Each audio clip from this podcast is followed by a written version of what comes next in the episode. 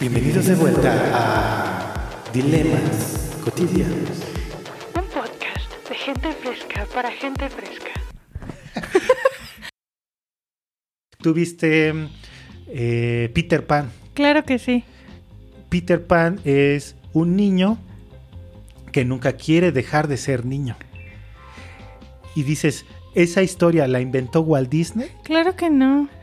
No la inventó. A lo mejor la copió de un libro, Ajá. pero ese libro no inventó la historia. No, viene de un arquetipo. Viene de, un- de, de una disposición de la humanidad eterna. Sí, o sea que, Todos ajá. hemos querido permanecer siendo niños. ¿no? Y por eso funciona, creo. Sí, Eh, ¿Cuántas veces no hemos dicho, es que ser adulto es... es horrible, Es ¿no? Crecer es horrible. las responsabilidades son horribles. Ajá. Y justo este es el tema que te maneja, ¿no? De cómo todo puede ser risas y diversión en un, en un lugar, en una isla, en que todo es perfecto. Sí, él Y es... los enemigos son los adultos. Ajá, los enemigos son los adultos. Pero ¿quién es? Peter Pan es el rey. Sí. te acuerdas de esta escena en donde se pone incluso Sí. su capa y su corona? Ajá, Él es el rey. Ajá. Pero ¿de cuál es su reino? Este. Puro tonto. Sí. Eres el rey de los tontos, en realidad. Porque si te acuerdas, todos son Sí, tontos y sí. están ahí hasta con los ojos todos Sí, sí, sí. viscos. Nadie tiene una identidad. Todos nada más es el país de, de- del comer y disfrutar y bailar. Y nadie tiene una profesión, nadie se dedica a nada. Y- pero al final ese es el mensaje, ¿no? Al final tienes que crecer y tienes que madurar y esto no es posible, esta sociedad no es viable, no te puedes quedar toda la vida nada más preocupándote por las banalidades. Ujú. Sí debes de escoger algo. Si no escoges nada, te, Te, vas a quedas- quedar así, Ajá. como tonto. Tiene sus ventajas. Claro, como claro. tonto. Una de las ventajas es que tienes la posibilidad de ser lo que tú quieras. Cuando no escoges nada, dices, yo puedo ser ingeniero, puedo ser licenciado, puedo ser... Y si no funciona nada, tampoco pasa Tampoco nada, pasa intenta otra cosa. Intenta otra cosa, pero si llega un momento en el que tu vida ya no te da la opción de elegir, ya te, te pega la vida y Ajá. dices, nunca hice nada, eh, soy Peter Pan. y eso no es tan bueno en realidad. No, definitivamente. Entonces, creo que ver estas películas desde este punto de vista te maravilla de alguna manera. Entonces, ¿tú, cre- ¿tú crees que todas las películas de Walt Disney podrían ser de esta manera pensadas? O sea, son unas obras profundas. Me parece que responden mucho a lo que dices de los arquetipos, ¿no? Que responden a tópicos que nos, nos hemos preguntado desde el principio de los tiempos. Primero, siempre funcionan de acuerdo a cánones, ¿no? O sea, todas las princesas son de cierta manera. Igual tiene que ver, bueno, y tampoco fueron creadas tan a- en un tiempo tan anterior, ¿no? O sea, todas las películas son como de entre 1930, Ujú. 1970, una cosa así. Entonces, a pesar de que son actuales, tienen una visión como medio atrasada de la situación. O sea, como pues, al final son princesas, ¿no? Y son papeles muy poco activos pero siempre tienen un mensaje de esperanza, de que todo va a salir bien, de que, el, de que el bien triunfa sobre el mal. Sí, Y eso nos gusta, por eso funciona, porque nos gusta ver que las cosas acaben bien. Dilemas cotidianos. buscando soñadores. ¿Por qué una obra le podrías decir, esta obra de arte es profunda? Ya me dijiste, las películas de Disney tienen ciertas características porque nos ayudan a pensar nuestra realidad desde una manera optimista, Ajá. porque acaban en fin. Acaban en boda, acaban acaban, en en, boda, todo que el amor triunfa. Pero a ver, eso es una cuestión profunda. No, definitivamente no, porque está siguiendo todo el camino de las películas, ¿no? Si te fijas, es muy raro que una película acabe mal. Y hasta te sorprende Sí. y te impacta y dices como acaba mal. Tú estás predestinado y cuando tú vas al cine y te sientas, tú sabes que va a acabar bien, que todo se va a acomodar para que el protagonista no se muera. Pero una Entonces, creo que película eso- profunda ajá. tendría que acabar en mal. No, ¿O para ti que es una película profunda? creo que tiene que, más que ver como con el mensaje, ¿no? Que al final te está mostrando algo, te está mostrando esta escena, pero te quiere decir muchas más cosas de lo que realmente estás viendo. Ok, pero me estás diciendo, para que una obra sea profunda, tiene que tener un mensaje. Sí. Pero un mensaje de qué tipo? Porque has visto Frozen. Sí. Ese es un mensaje de mujer empoderada. Sí. A diferencia de un mensaje de las princesas en donde la bella durmiente, por ejemplo, venía el hombre a salvarla. No hay una historia sin el hombre que venga a salvar a la mujer. En Frozen no necesita. Pero a ver, el mensaje son dos mensajes diferentes. Para que una obra sea profunda, no importa cuál mensaje me mande, con que me mande un mensaje. Un mensaje que me haga analizarme y cuestionarme.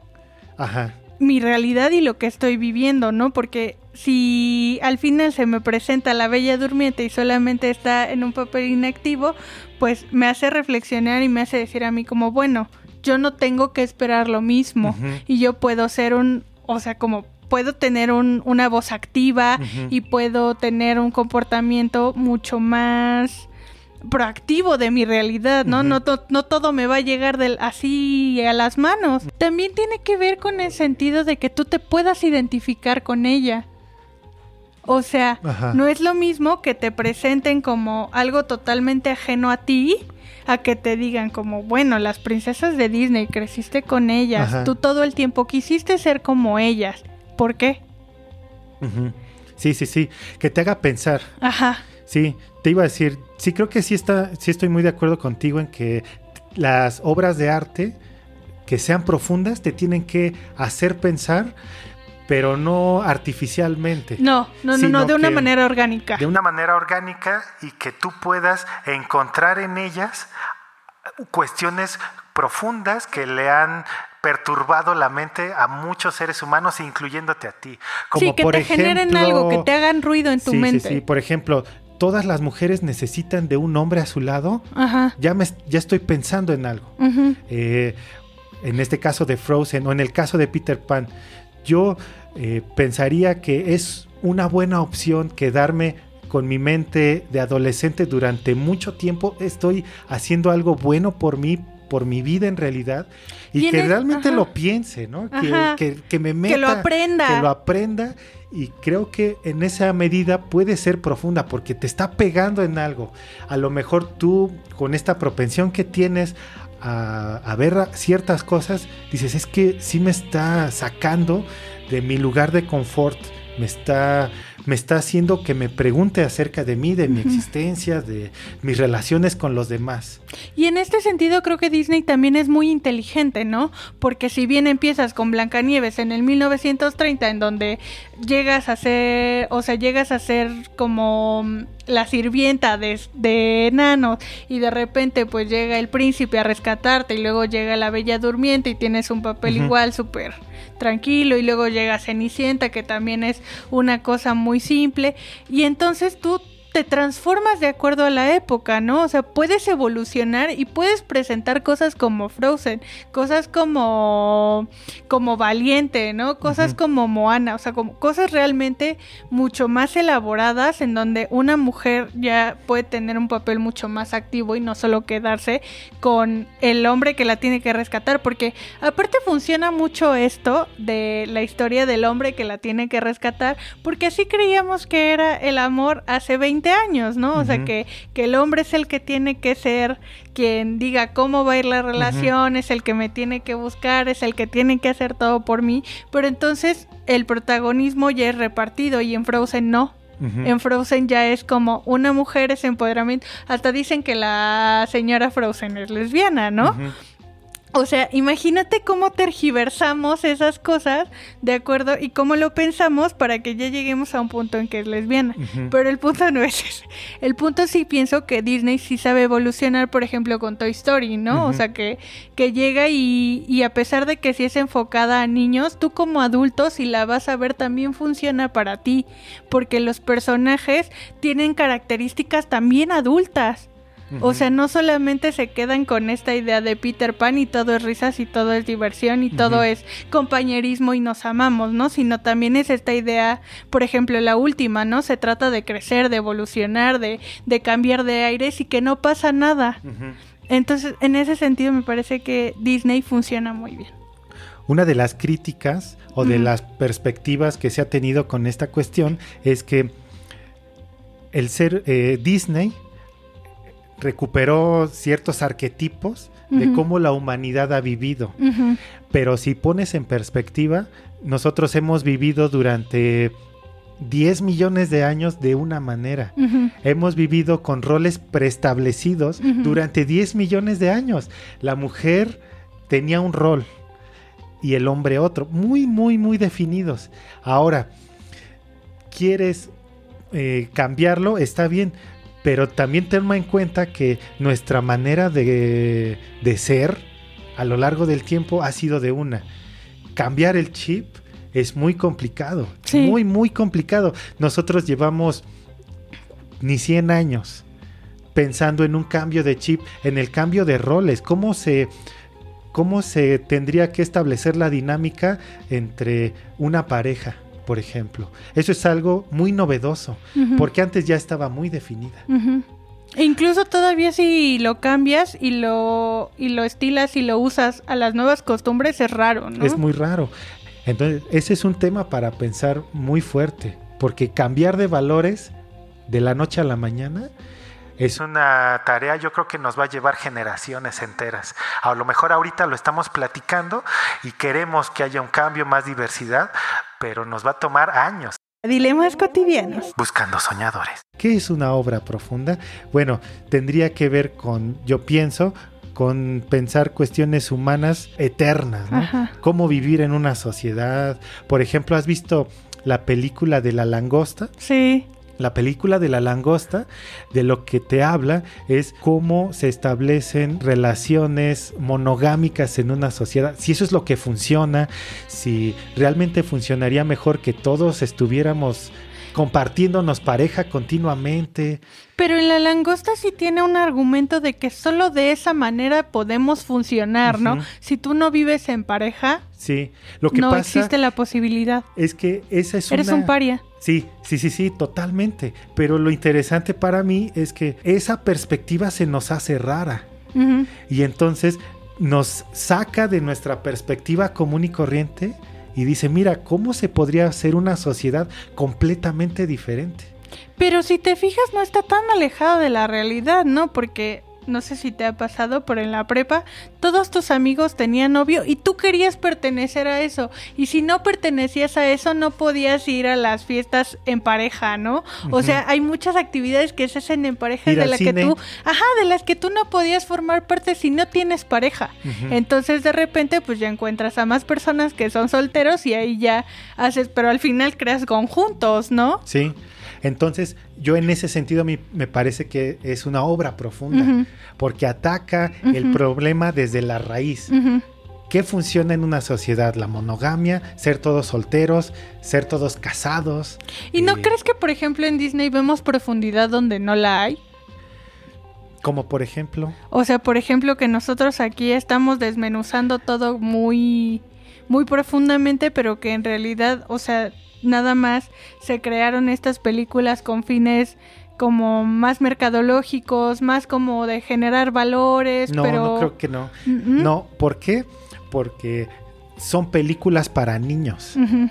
Si tú le pones a un niño este tipo de películas es una narrativa muy simple, pero al mismo tiempo muy compleja. Sí. Imagínate, una bestia se enamora de una princesa. Y funciona. ¿Por qué Puede pasar. ¿Pero por qué funciona? Porque los niños están muy abiertos a cualquier clase de... son muy receptivos. Ok. Pueden, pueden aceptar cualquier cosa, o sea, no, es, no están ya predeterminados por el canon, por la belleza, por cómo deben de ser las cosas. Pero podrían ser receptivos en ese sentido a cualquier cosa. Sí. Pero son receptivos en particular con las películas de Disney.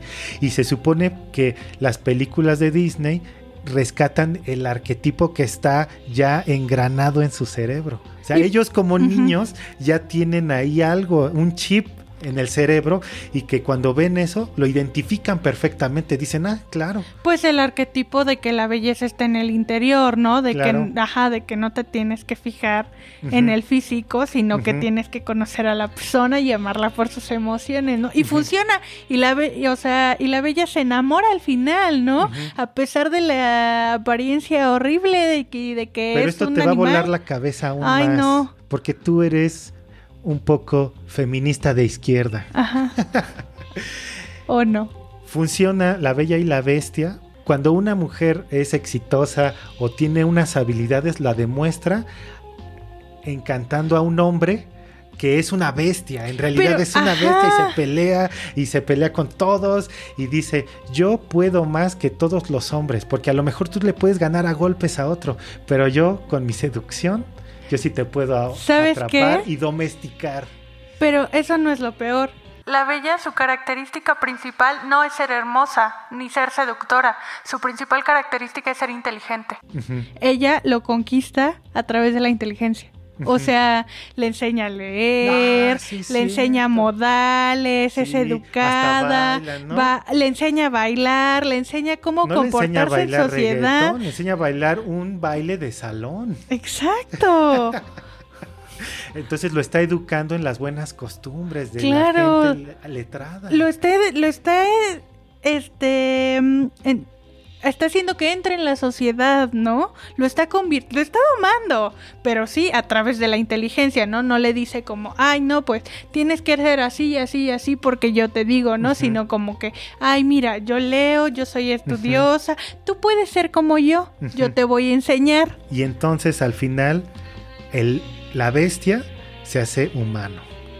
Lo convirtió en humano, una mujer, y ese es el arquetipo de una heroína femenina, heroína femenina.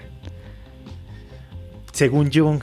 Entonces, cuando una niña ve eso, en su biología está esa historia de una manera. En los sueños, en, en, su, en su inconsciente más profundo, está engranado porque así vivimos durante 10 millones de años. Y fíjate que la Bella es de las princesas más endiosadas de todas, ¿no? Porque dicen como era inteligente, ella no se conformaba con el hombre más guapo del pueblo que le podía dar pues una vida común, ¿no? Que de hijos, que pero pues era un tipo tonto, ¿no? Ella ella quería más. Ella no quería una vida provincial. Quería salir adelante y luchar y, todo con, o sea, y entonces buscan, o sea, se enamora de la bestia un poco también porque él tiene una biblioteca inmensa, ¿no? Y es una apertura al conocimiento porque obviamente con este otro hombre no lo iba a obtener. Entonces también en ese sentido la enaltecen mucho porque dicen, bueno, todo lo logró, pero ella siendo como muy revolucionaria de su tiempo, ¿no? Porque también la gente la criticaba porque leía. Bueno, al final de cuentas la historia no te, no te chocó tanto, estás un poquito de acuerdo. Es, eh, me gusta un poco esta parte de la inteligencia y de que uno puede conseguir sus propias cosas. Al final tiene que ver con una historia de amor y pues todo al final tiene que ver con un hombre, ¿no? Claro, pero es un amor arquetípico y cómo ha funcionado este amor a lo largo de muchos años. Sí. Y entonces se supone que por eso funciona. O sea, no creo que estemos sobreintelectualizando o sobreinterpretando, sino que más bien Walt Disney agarra y dice, esto funcionó durante mucho tiempo y se lo pongo a un niño y lo va a maravillar, se va a identificar luego, luego, va a saber de qué va la historia.